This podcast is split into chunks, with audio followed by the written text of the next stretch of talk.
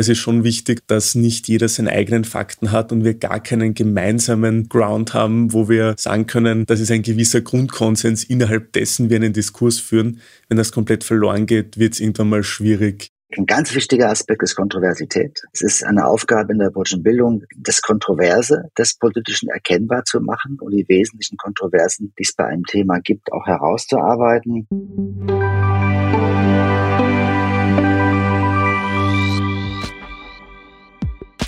Thank you. Zu einer neuen Ausgabe unserer Podcast-Reihe Grundsatz begrüßt euch, liebe Hörerinnen und Hörer, Christian Gerte-Laudenbach im Namen des Grundsatzteams wie immer ganz besonders herzlich. Auch dieses Mal darf ich mich zu Beginn der aktuellen Sendung für eure Reaktionen zu unserer letzten Ausgabe bedanken. Einer Sendung mit der deutschen Politikwissenschaftlerin und Publizistin Ulrike Ackermann und dem ehemaligen Nationalratspräsidenten und Nationalratsabgeordneten Andreas Kohl zum Thema Wie viel Freiheit und wie viel Staat brauchen wir. Grundsätzlich und tiefergehend, wie ihr es von uns gewohnt seid, dafür nehmen wir uns Zeit, dafür gestalten wir diese Sendung für die Politische Akademie. Natürlich könnt ihr alle bisherigen 25 Ausgaben von Grundsatz nachhören und wiederhören. Ihr habt dazu auf unserer Website www.politische-akademie.at gleich von der Startseite weg die Möglichkeit auf Podcast zu klicken und gelangt so zu unserem immer umfangreicher werdenden Sendungsarchiv. Auch auf Spotify und Apple Podcasts findet ihr unsere Audiobeiträge.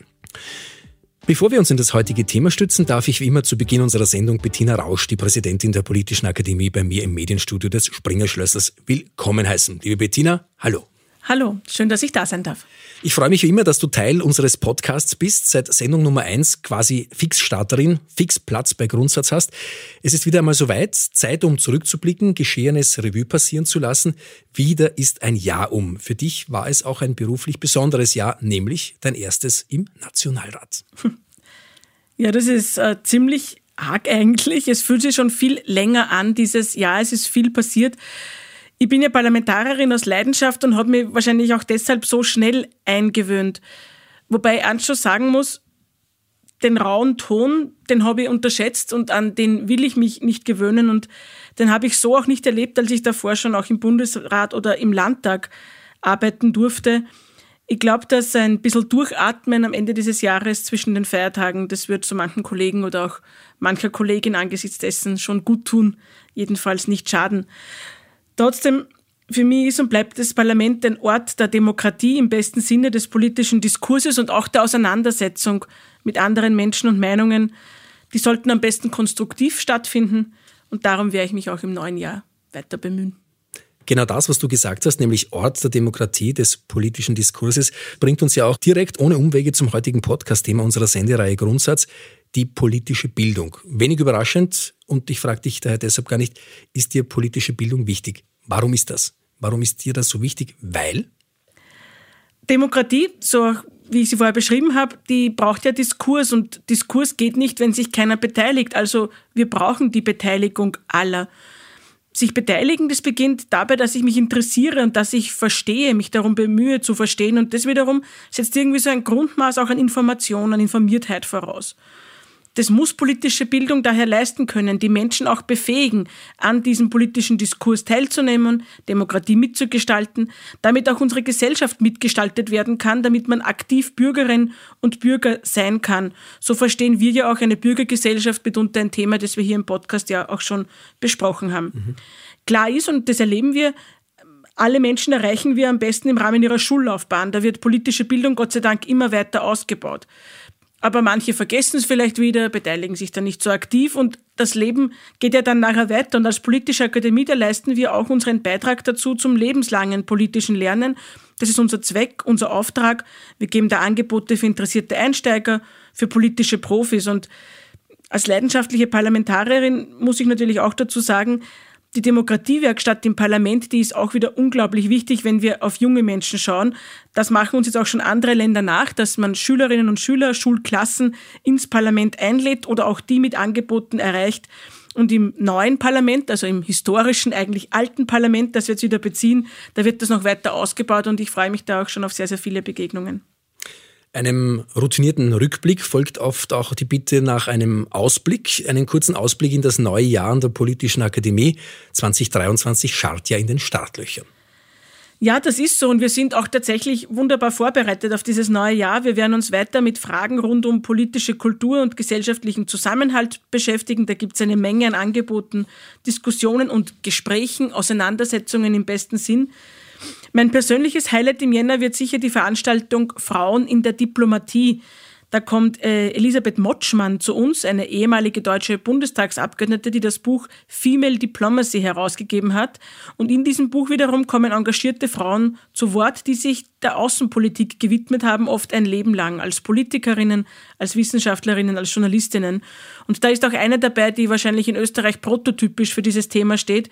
Benita Ferrero-Waldner, die erste österreichische Außenministerin, dann auch EU-Kommissarin. Sie war ja schon öfter bei uns, zum Beispiel bei der Grete Rehor Matinee, bei der wir jedes Jahr Pionierinnen vor den Vorhang holen.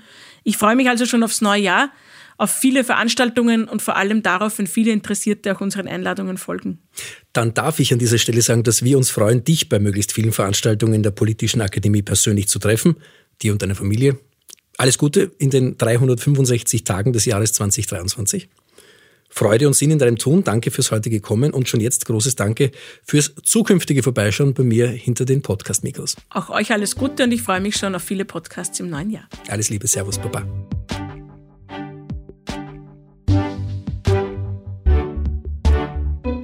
Fliegender Wechsel jetzt bei mir im Studio der Politischen Akademie. Ein herzliches Willkommen dem Nationalratsabgeordneten Nico Machetti zum bereits zweiten Mal in unserer Podcast-Reihe zu Gast.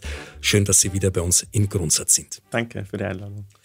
Und uns aus Deutschland zugeschaltet, der Sozial- und Erziehungswissenschaftler mit dem Schwerpunkt Didaktik der politischen Bildung, Professor Wolfgang Sander. Liebe Grüße und ein Hallo aus Wien.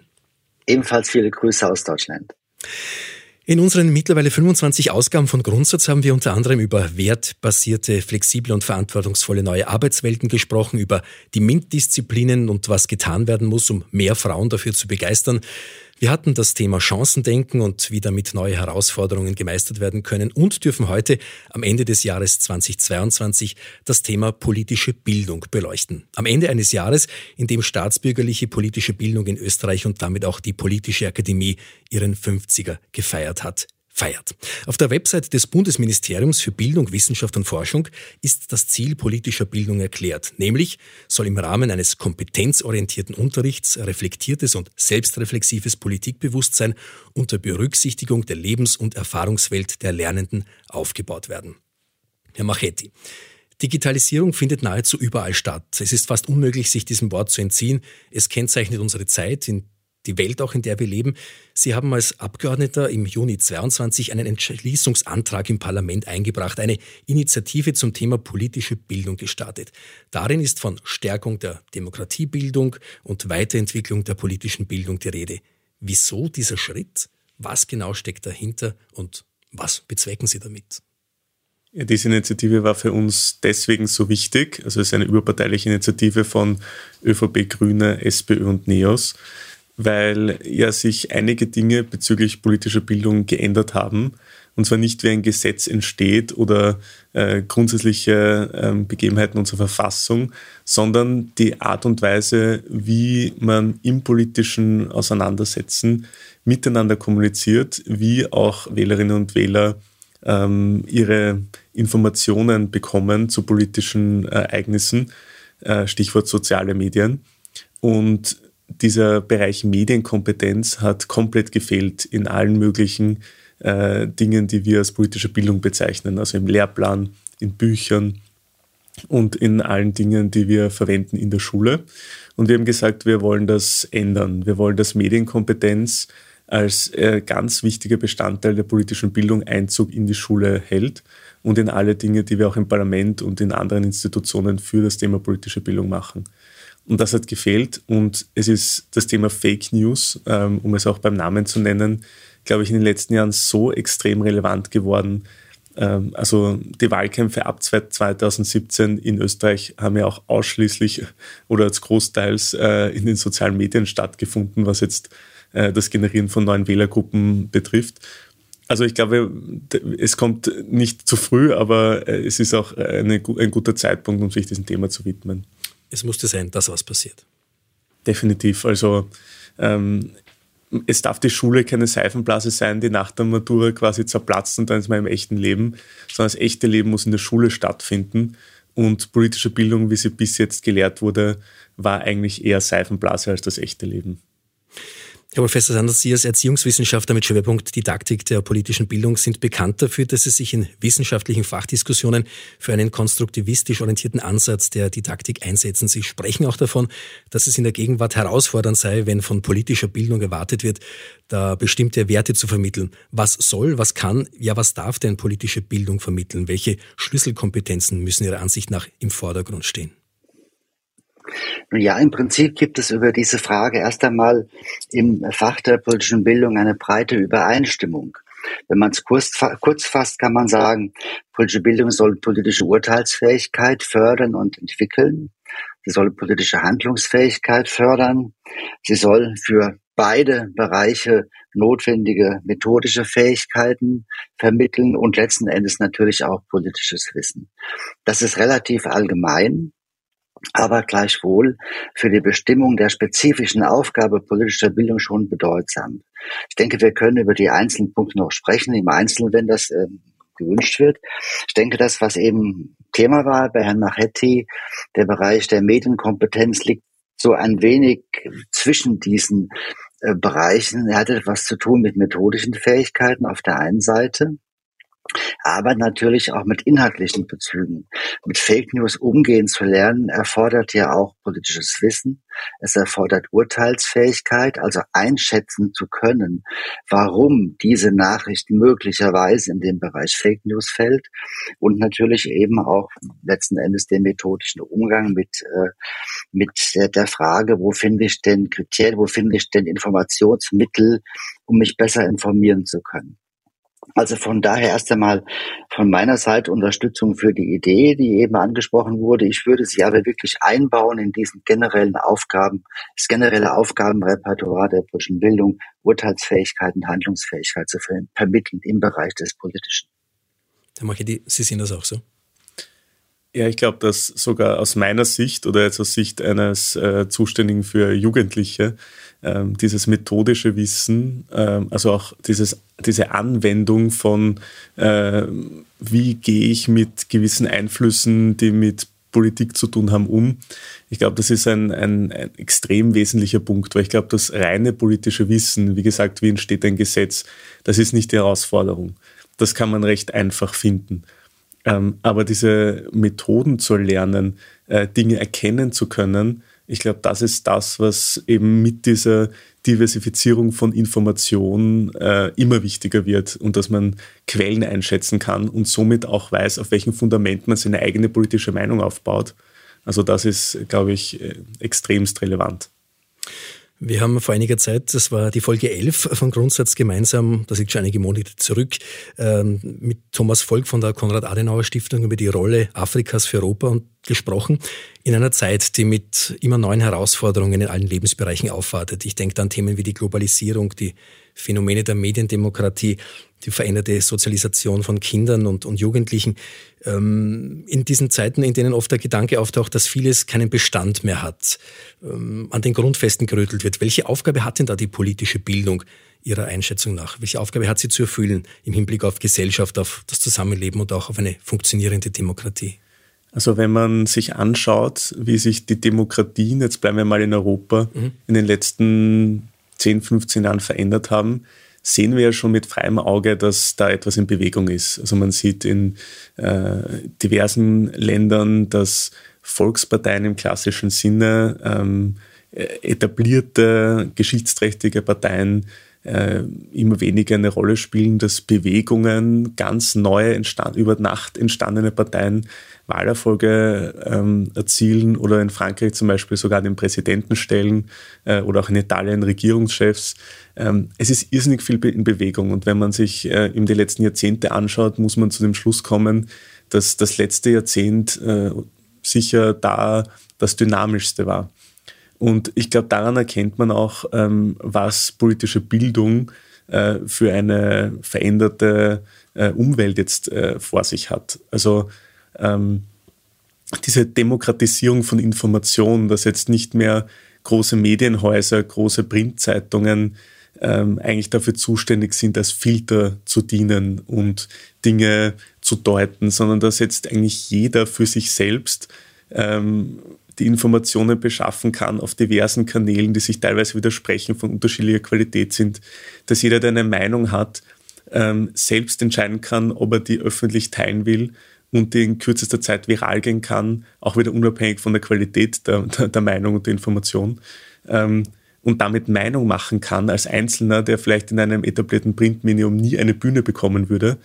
Also da merkt man, Meinung und Meinung und Demokratie hängt ja zusammen oder Meinungsbildung und äh, demokratische Entscheidungen. Ähm, das ist fundamental eine neue Situation. Und ich glaube, da ist politische Bildung nur ein Tool, um dem zu begegnen. Ich glaube, dass die Politik an sich äh, dem bewusster begegnen äh, muss. Aber politische Bildung ist sicher ein wichtiges Element, ein wichtiger Baustein, um diesen fundamentalen Änderungen auch irgendwie Herr zu werden.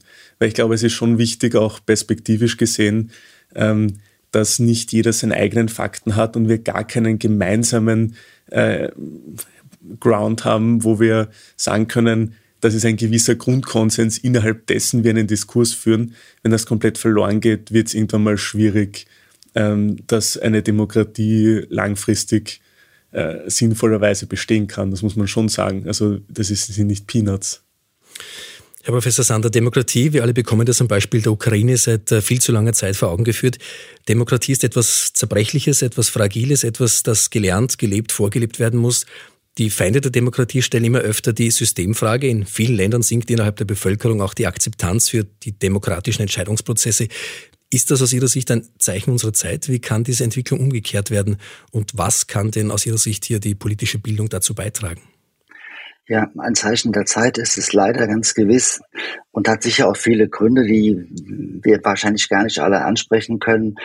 Äh, neben aktuellen Entwicklungen, auch wie Digitalisierung, hat sicherlich, gibt es auch langfristige Trends, dass sozusagen auch das traditionelle System politischer Milieus und Parteien, das sich im 19. Jahrhundert entwickelt hat, an Tragfähigkeit verliert, ist auch ein Aspekt, neben vielen anderen Aspekten. Aber die für uns im Moment ja wichtige Frage in dem Gespräch ist, ähm, was die politische Bildung in dem Bereich tun kann. Ich glaube, man muss sich vor einer Überforderung hüten, äh, nämlich der Überforderung, dass die politische Bildung gewissermaßen die Feuerwehr ist, die die gesellschaftlichen Brandherde löscht. Das wird wohl nicht funktionieren. Man kann wohl sagen, sie ist ein Teil des vorbeugenden Brandschutzes, wenn man die Metapher verwenden will. Äh, da allerdings ist sie wirklich wichtig. Und ich würde an folgende Aspekte zunächst einmal denken bei dem, was Sie eben gefragt haben wenn an den Grundfesseln gerüttelt wird der Demokratie, ist es sicherlich eine Aufgabe der politischen Bildung, die Grundfesten überhaupt zu thematisieren und ins Bewusstsein zu heben. Es scheint mir sehr wichtig zu sein, dass die politische Bildung nicht vor lauter auch berechtigtem Aktualitätsbezug ähm, vergisst, dass sie nicht vergessen darf, äh, immer wieder auf sehr elementare Grundfragen von Demokratie und Politik zu kommen. Grundfragen wie, wer kann mit welcher Legitimität nicht Macht ausüben? Oder äh, Grundfragen wie, ähm, was sind das zu den wesentlichsten Merkmalen der Demokratie so einfache Dinge gehören, wie Regierungen gewaltfrei loswerden können? Oder dass Demokratien eine größere Chance haben, elementare Freiheitsrechten der Bürger zu schützen. Nicht? Das bewusst zu machen, und dann auch ein Verständnis dafür zu entwickeln, welche Instrumente Demokratien entwickelt haben, um das zu ermöglichen, wie zum Beispiel freie und gleiche und geheime Wahlen, wie Gewaltenteilung, wie Rechtsstaatlichkeit. Das klingt alles trivial, ist aber gar nicht. Wenn man so sieht, dass doch in relativ vielen Köpfen sich die Vorstellung verbreitet oder zu verbreiten scheint, Demokratie ist genau dann, wenn ich mich mit meinen Wünschen und Vorstellungen durchsetzen kann. Und wenn das nicht passiert, dann funktioniert etwas nicht in der Demokratie. Dann brauche ich mehr Partizipation oder so. Das glaube ich nicht. Also eine erste Aufgabe, glaube ich, diese Grundfragen zu thematisieren. Und eine zweite Aufgabe, bei diesen immer stärker diverser, differenzierter, vielfältiger werdenden Stimmenvielfalt ähm, generierenden Öffentlichkeiten ist es, glaube ich, wichtig, dass die politische Bildung sich als ein Ort profiliert, als ein sozialer Ort, wo man miteinander ins Gespräch kommen kann. Also wie so der antike Marktplatz, wie die Agora. Also der Ort, äh, wo es nicht nur darum geht, Interessen durchzusetzen, sondern wo man erst einmal miteinander reden kann wo man auch für einen Moment von der eigenen Position absehen kann, sich für andere interessieren kann. Ich glaube, das ist ganz wichtig. Ne? Die Öffentlichkeit wird ja, das ist eben angedeutet worden, durch die Digitalisierung eher fragmentiert. Viele Menschen bewegen sich in den eigenen Echokammern, achten auf das, was ihre Voreinstellung bestätigt. Und das äh, das zu problematisieren und hierfür attraktive Angebote zu machen. Das ist, glaube ich, eine ganz wichtige Aufgabe für politische Bildung. In der politischen Bildung, Herr Machedi, geht es ja nicht nur vorrangig darum, dass man informierte und interessierte Wählerinnen und Wähler ausbildet, sondern auch Menschen dafür begeistern kann und zu befähigen kann, Politik zu machen. Angesprochen jetzt auf äh, den, den Job des Politikers. Quo vadis Politiker? Wie wird er sich entwickeln, dieser Beruf? Welche Rolle spielt dabei die politische Bildung? Wie sehen Sie das? Ja, also vielleicht noch ein Gedanke auch, der gleich die Brücke schlägt. Äh, also politische Bildung sollte auch nicht sein, wo eine Partei davon profitiert, sondern politische Bildung sollte ja für alle in diesem politischen System irgendwie Sinn machen. Und das sage ich deswegen, äh, ich komme gleich zu einem Punkt, weil zum Beispiel die FPÖ äh, gemeint hat, wir machen Dinge bei der politischen Bildung, die ihnen schaden würden. Ich sage immer nein. Also in meiner Welt ähm, ist es auch für die FPÖ gut, wenn es politische Bildung gibt. Und die soll ja in keiner Weise ein Maschall haben, die sollte ja immer ein äh, grundsätzliches Verständnis geben. Ähm, also das wollte ich einfach noch an der Stelle sagen. Ähm, was der Kollege gesagt hat, ist, glaube ich, sehr, sehr relevant, äh, dieser Agora-Gedanke, dass man diskutiert, mit Meinungen austauscht und da auch irgendwie eine Lust entfacht an, an Politik. Äh, das ist zum Beispiel Teil des Entschließungsantrags, dass wir jetzt mit einem ähm, mit einer mobilen Demokratiewerkstatt durch die Lande ziehen, äh, die auf äh, Dorfplätzen, den Landeshauptstädten, wo auch immer aufbauen ähm, und dort einen Ort der Begegnung schaffen ähm, unter der Klammer des Parlaments, wo alle Abgeordneten aus der Region dort Veranstaltungen machen können, Diskussionsveranstaltungen, ähm, die Schulen, äh, Vereine und alle möglichen Institutionen nutzen können, um dort Veranstaltungen, Diskussionsveranstaltungen zu machen, die moderiert werden und die Infrastruktur ähm, vom Parlament bereitgestellt äh, werden. Also wir versuchen das mit dieser äh, mit dieser ähm, mobilen Demokratiewerkstatt genau diesen Gedanken ein bisschen hinauszubringen, dass auch das Verständnis da ist, äh, Politik wird nicht in Wien gemacht, äh, Politik wird nicht im Parlament gemacht, sondern überall ist Politik. Ähm, und das ist ein wichtiges Element dieser Entschließung im Parlament gewesen. Und ich glaube, wenn man, äh, ich merke das auch immer bei Schulklassen, wenn Schulklassen zu mir ins Parlament kommen und die sich denken, okay, ähm, also da sind wir und da irgendwo ganz oben, weit drüben ist die Politik. Und ich sage immer, Leute, ähm, Politik ist alles ähm, und ihr seid vor allem ein wichtiger Teil davon. Ähm, und dieses Protest, auf das ihr Politik stellt, ist überhaupt nicht gerechtfertigt. Ähm, und da sehe ich, wenn Sie merken, Sie können ja theoretisch auch Politik machen, wie auf einmal so ein Schalter umlegt und Sie sagen, wow, also jetzt interessiert es mich. Ähm, also ich glaube, das Wichtigste ist, dass man da irgendwie ähm, auch in der öffentlichen Darstellung im, in dem, wie man auch Politik vermittelt, dieses Protest wegbekommt, diese Barrieren wegbekommt und einfach das, was ganz, ganz eigentlich der Grundgedanke der Demokratie ist, ähm, dass ja im Prinzip jeder Politiker oder Politikerin sein kann, dass jeder mitgestalten kann, unabhängig äh, aus welcher Familie er kommt, wie viel Geld er oder sie hat ähm, oder was auch immer. Jeder kann sich der Wahl stellen und wenn er oder sie überzeugen kann, äh, dann gewählt werden. Und ich, ich bin immer fasziniert, was das für einen Wow-Effekt auslöst bei Leuten. Aber ich glaube, diesen Wow-Effekt müssen wir, müssen wir einfach breitflächiger auch wieder auslösen, weil ich habe schon das Gefühl, dass die Leute schon Bock auf Politik haben. Also jetzt nicht so, dass sie sagen, okay, ich fände es uninteressant, meine Gesellschaft mit zu äh, entwickeln oder jetzt eine Überzeugung, die ich habe, für die zu kämpfen. Also das ist ja kein unattraktiver Gedanke, ähm, ich glaube, es ist eher das Umfeld unattraktiv und die Barrieren im Kopf oder tatsächlich zu groß. Und ich glaube, da müssen wir wieder ein bisschen back to the roots, ähm, wie der Kollege gesagt hat, diskutieren, Lust auf Debatte machen und die Leute wieder ein bisschen zu animieren. Und auf der anderen Seite müssen auch wir als Politik wieder ein Bild abgeben, das attraktiver ist. Also so wie das im Moment sich darstellt, kann, glaube ich, keiner, weder Regierung noch Opposition, zufrieden sein. Das ist kein, äh, super, keine super Werbung dafür, sich politisch zu engagieren. Und ich glaube, da müssen wir schon noch ein paar Hausaufgaben machen. Herr Professor, wir haben gehört, ähm, auf die Menschen zugehen, die die Hand, die Hände ausbreiten, die Arme ausbreiten und sagen, der Politiker ist nicht abgehoben, der Politiker sitzt nicht auf dem Podest und bestimmt über alle. Das heißt, äh, wie vermittelt man aus Ihrer Sicht denn im Jahr 2023 das positive Bild des Politikers beziehungsweise auch glaubhaft die Vorteile des demokratischen Systems?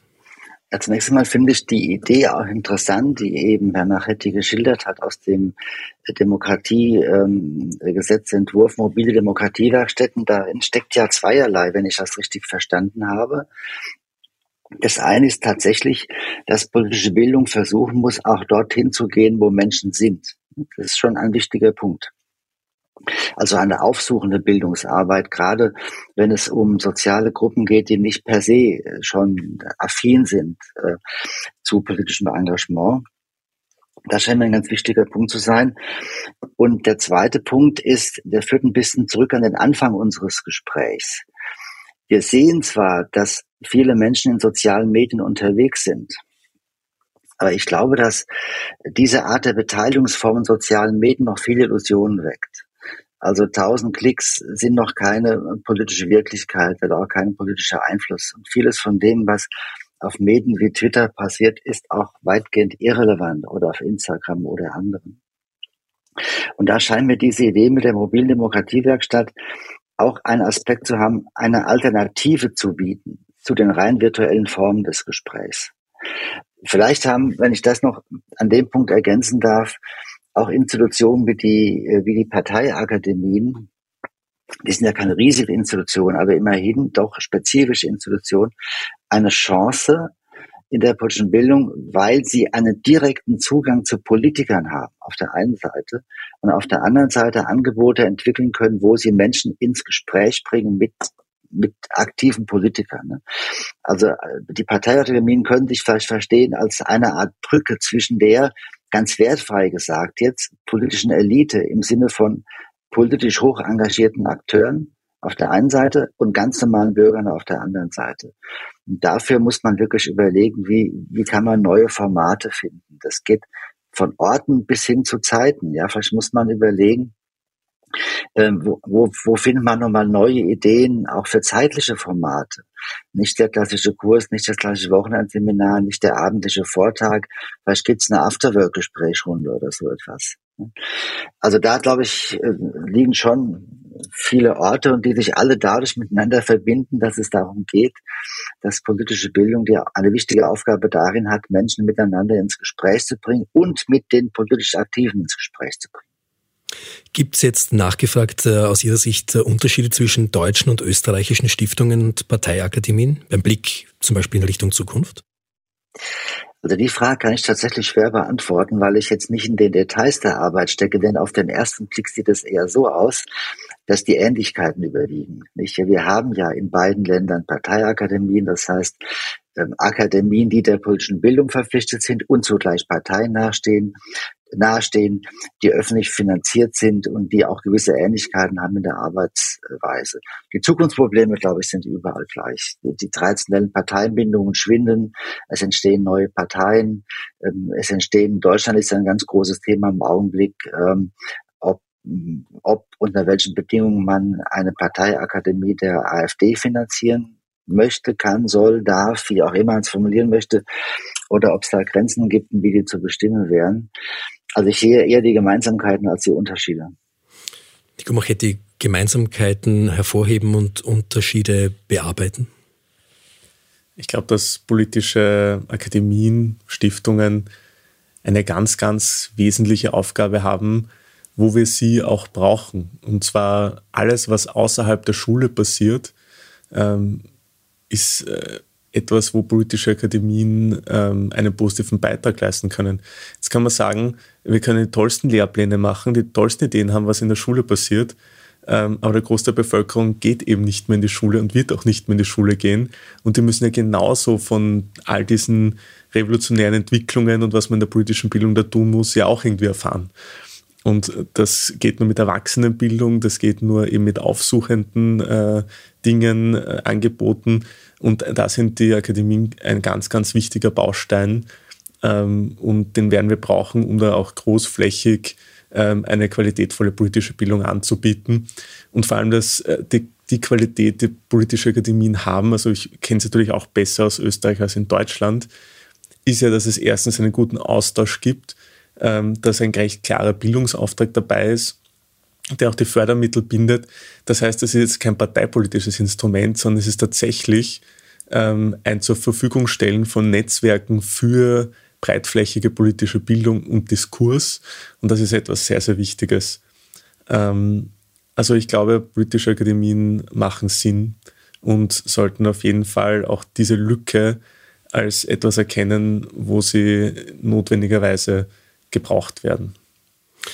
Die Politische Akademie der Volkspartei versteht sich ja zum einen als Raum für Entwicklung, aber auch als Türöffner für Neues. Sie ist als Parteiakademie in gewisser Weise ähm, in einer Doppelfunktion, ist offen für alle interessierten Staatsbürgerinnen und Staatsbürger, hat aber auch die Aufgabe, politischen Nachwuchs und Funktionärsnachwuchs zu schulen. Das ist eine wichtige Aufgabe, eine nachhaltige Aufgabe, die es da zu erfüllen gilt. Ähm, werden sich die Schwerpunkte und Themenfelder ändern, ändern müssen in der näheren oder fernen Zukunft? Gern die Frage an beide Herren. Ja, ich beginne mal, also inwieweit es sich auf im Bereich der Funktionärsschulung, das Wort mag ich persönlich nicht so gerne, weil das ist doch verbunden mit der, sagen wir mal, ein bisschen von oben herab vorgehen von dem, was richtig klar und, und, und sicher ist. Also einmal so auch die Qualifikation und, und die, die, das Training von, von äh, angehenden Funktionären ist hier eine wichtige Aufgabe.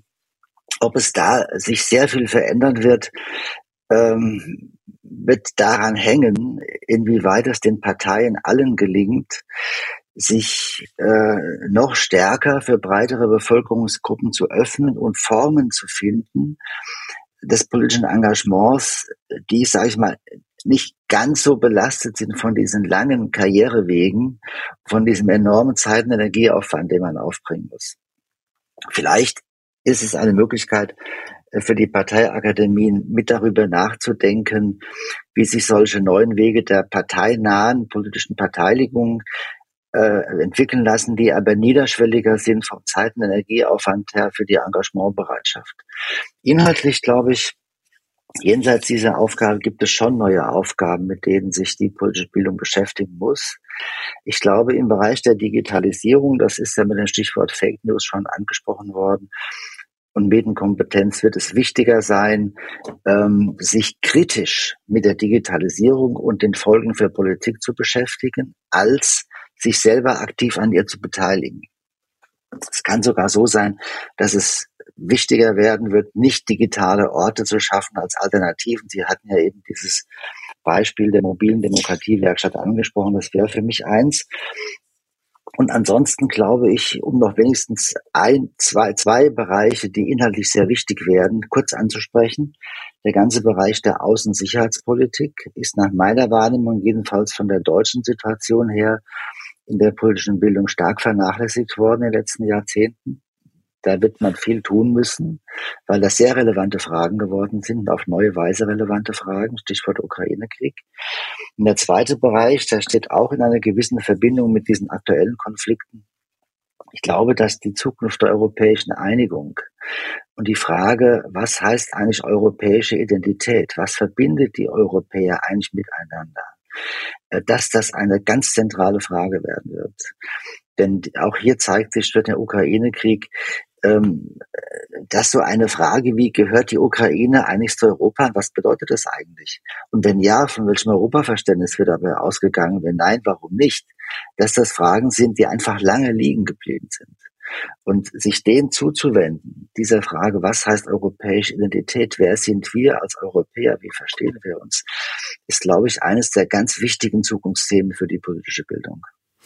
Nico Machetti, ich höre ein bisschen heraus bei Professor Sanders Ausführungen, da gibt es Aufholbedarf. Ja, definitiv. Also was ein bisschen abhanden gekommen ist, auch mit dieser ähm, mittlerweile gibt es einen Modebegriff Megafon-Diplomatie ein bisschen. Also dass äh, auch bei internationalen Konflikten, ich sage jetzt einmal, dass vernünftig abseits der Bühne miteinander reden, sich gegenseitig verstehen, immer weniger wird. Durch den Druck, dass sich jeder sofort äußern muss, äh, ohne groß drüber nachzudenken mitunter. Also ich glaube, so Akademienstiftungen können auch ein Ort sein der Ruhe, äh, der Nicht-Bühne, wo man auch international, was ja auch getan wird, wieder mal Dialogplattformen sein können, wo man sich miteinander verständigt. Also ich war zum Beispiel ähm, von der Konrad-Adenauer-Stiftung äh, bei einer Subsahara-Afrika-Konferenz, äh, wo Abgeordnete aus Europa, aus den verschiedenen äh, afrikanischen Parlamenten in der Subsahara in Workshops ohne Kamera, ohne Fotos miteinander geredet haben, wie rennt das bei euch eigentlich? Ich habe so viel darüber gelesen, aber wie ist das jetzt wirklich? ähm, und einfach ähm, in diesem Rahmen so viel voneinander zu lernen, besser zu verstehen und dann vielleicht auch Dinge, wenn man dann einmal was öffentlich sagen muss, vielleicht auch ein bisschen anders bewertet und andere Worte findet. Ähm, und ich finde, das ist auch so eine, ein, ein Lückenschluss, der, glaube ich, sinnvollerweise stattfindet. Vielleicht noch ein Wort zu den äh, angesprochenen Funktionärsschulungen. Das Wort ist ja nicht so gut angekommen. Ähm, ich versuche das immer zu betonen. Politik ist ein Handwerk. Ähm, natürlich, es kann jeder Politiker werden, es kann jeder sich der Wahl stellen, aber ob das auch in einer guten Qualität dann passiert, ist wieder auf einem anderen Blatt geschrieben. Also Politik ist ein Handwerk. Ein Handwerk muss man lernen.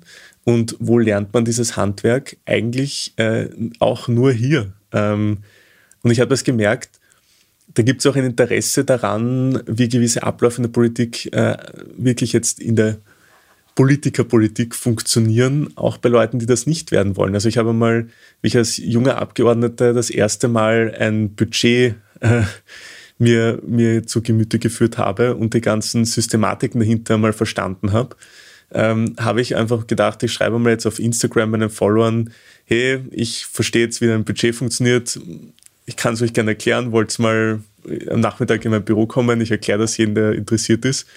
Und da waren, obwohl es eine ganz spontane Aktion war, irgendwie 30, 40 Leute und zwar von 14-Jährigen wirklich bis äh, äh, auch Älteren, die gesagt haben, nein, ich habe mich eh schon immer gefragt, wie das funktioniert. Und dann haben wir das irgendwie gemeinsam diskutiert.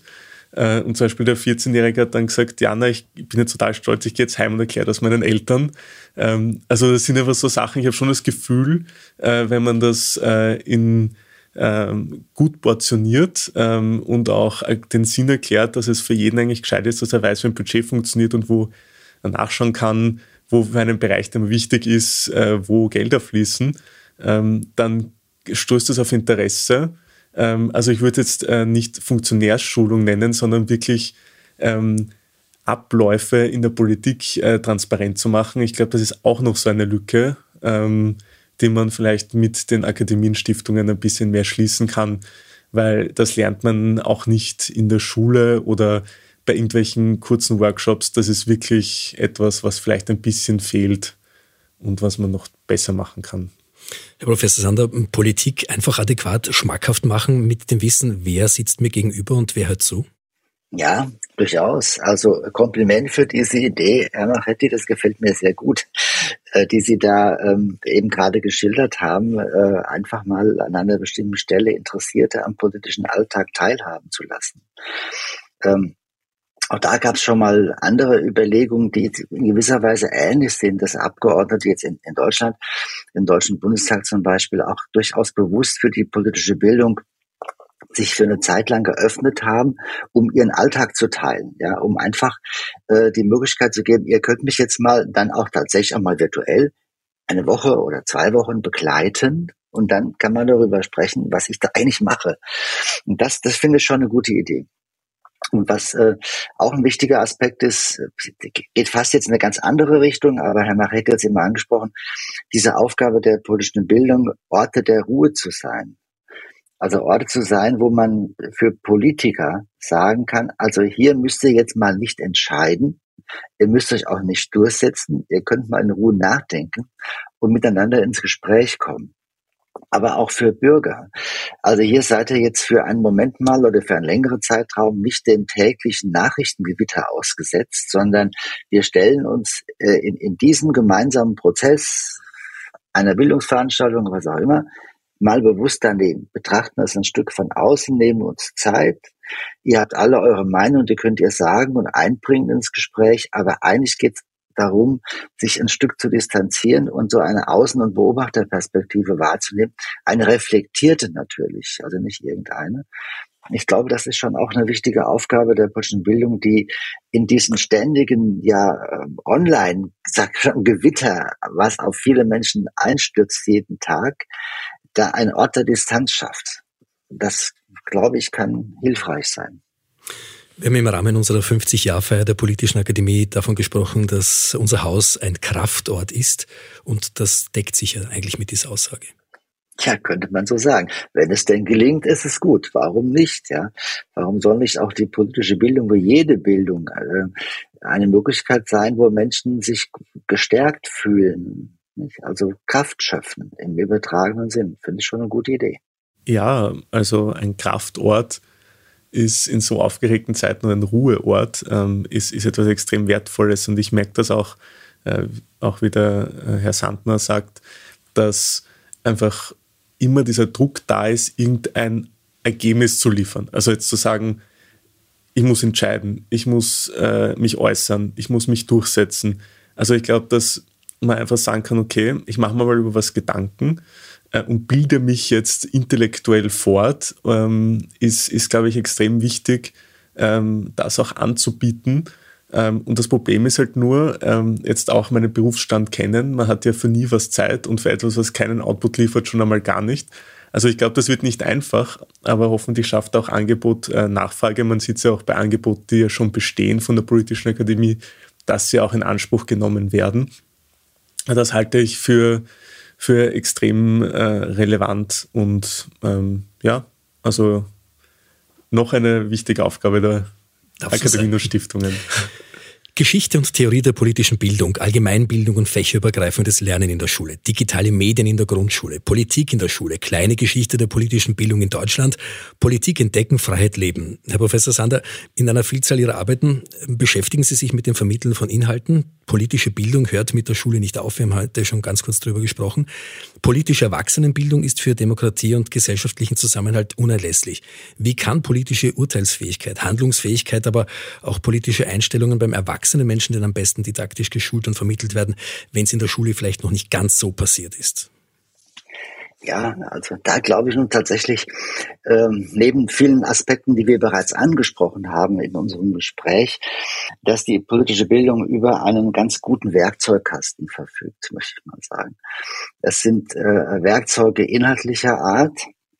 Wir nennen das äh, in der Fachdiskussion didaktische Prinzipien die äh, helfen, politische Inhalte zu vermitteln. Ich nenne mal drei, vier dieser didaktischen Prinzipien. Eins hat im Gespräch eine Rolle gespielt, schon Adressatenorientierung. Also man stellen, muss sich einstellen in der politischen Bildung auf das Vorverständnis der Teilnehmerinnen und Teilnehmer. Ähm, und ähm, nicht nur auf das Vorverständnis, auf deren Interessen einstellen und Angebote, wo es eben möglich ist, passgenau machen. Das ist ein Unterschied, ob ich jetzt Nationalratsabgeordnete anspreche oder ob ich in soziales Problemviertel gehe. Ähm, Problemorientierung ist ein anderes Prinzip. Es geht darum, äh, Politik nicht einfach als ein Set von fertigem Wissen zu vermitteln, sondern zu verste verstehbar zu machen, auf welche Probleme Politik eigentlich reagiert. Was ist das Problem hinter einem Gesetz, auf das das Gesetz die Lösung bieten will? Und Politik als einen ständigen Problemzusammenhang zu verstehen, zu verstehen, dass es Politik eigentlich nur gibt, weil es Probleme gibt, die gelöst werden müssen, wäre ein Aspekt, ein ganz wichtiger Aspekt ist Kontroversität. Es ist eine Aufgabe in der politischen Bildung, äh, das Kontroverse des Politischen erkennbar zu machen und die wesentlichen Kontroversen, die es bei einem Thema gibt, auch herauszuarbeiten exemplarisches Lernen, das letzte, was ich jetzt mal nenne von, von vielen Prinzipien, exemplarisches Lernen, es ist in der politischen Bildung in der Regel sinnvoller, an konkreten Einzelfällen in die Tiefe zu gehen, wirklich in die Tiefe zu gehen, an diesem Einzelfall zu verstehen, was ist das dahinterliegende, grundlegende Problem, was da erkennbar wird und wie ist das vielleicht bearbeitbar. Das ist eine Gruppe von Werkzeugen. Eine andere Gruppe von Werkzeugen, die nenne ich nur ganz kurz, sind halt tatsächlich Methoden und Medien. Die politische Bildung hat ein wirklich sehr, sehr großes Repertoire entwickelt, methodischer Art. Es gibt eben nicht nur Texte, es gibt eben nicht nur Filme, es gibt Formen des forschenden Lernens, es gibt verschiedenste Gesprächsformen, es gibt auch spielerische Formen, in denen man der politischen Bildung arbeiten kann, wie Planspiele beispielsweise. Und hier ein sehr vielfältiges Angebot zu machen, ist auch ganz hilfreich. Also ich glaube, der Werkzeugkasten der politischen Bildung um so komplexe Ziele wie Urteils- und Handlungsfähigkeit zu fördern, ist durchaus ausgeprägt und auch vorhanden und nutzbar. Und äh, dieser Werkzeugkasten wird auch dann Verwendung finden, wenn wir in Österreich hinausgehen, Nico Machetti. Mit dem Bus an, an, an die Schulen und an auch ähm, ältere Damen und Herren, die dem Schulalter entwachsen sind.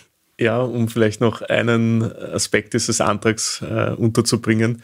Wir haben da drinnen auch eine Demokratiebox, äh, die so quasi ein paar Tools, ein paar pädagogische Konzepte, wie man das äh, rüberbringen kann, Grundlagen, wie man Diskussionen führen kann, Erklärungen. Äh, diese Demokratiebox, die kann jeder bestellen, Vereine, Institutionen, äh, Gruppen, jeder, der es möchte, kann das auch bestellen und kann auch überall äh, wo, wo es genehm ist, äh, etwas zur politischen Bildung tun. Also wir haben versucht, wirklich möglichst ähm, niederschwellig Angebote zu schaffen, die auch so portioniert sind, dass sie für alle äh, Altersstufen und Kenntnisstände funktionieren. Professor Sander, vielleicht auch eine Idee, diese Demokratiebox gleich nach Deutschland mit hinüberzunehmen? Also ich denke schon, man sollte sich das äh, auch aus deutscher Sicht sehr genau ansehen, wie die Erfahrungen in Österreich sind. Es gibt ja ohnehin in der Demokratiewerkstatt in Österreich gute Erfahrungen, nach meinem Eindruck, äh, auch mit den Schülerparlamenten, die es in dem Zusammenhang ja auch gibt, national gute Erfahrungen. Und äh, wenn sich das, äh, wenn sich zeigt, dass gut funktioniert, bin ich sehr dafür, das auch in Deutschland zu übernehmen. Ja, ich glaube, wir können immer voneinander lernen.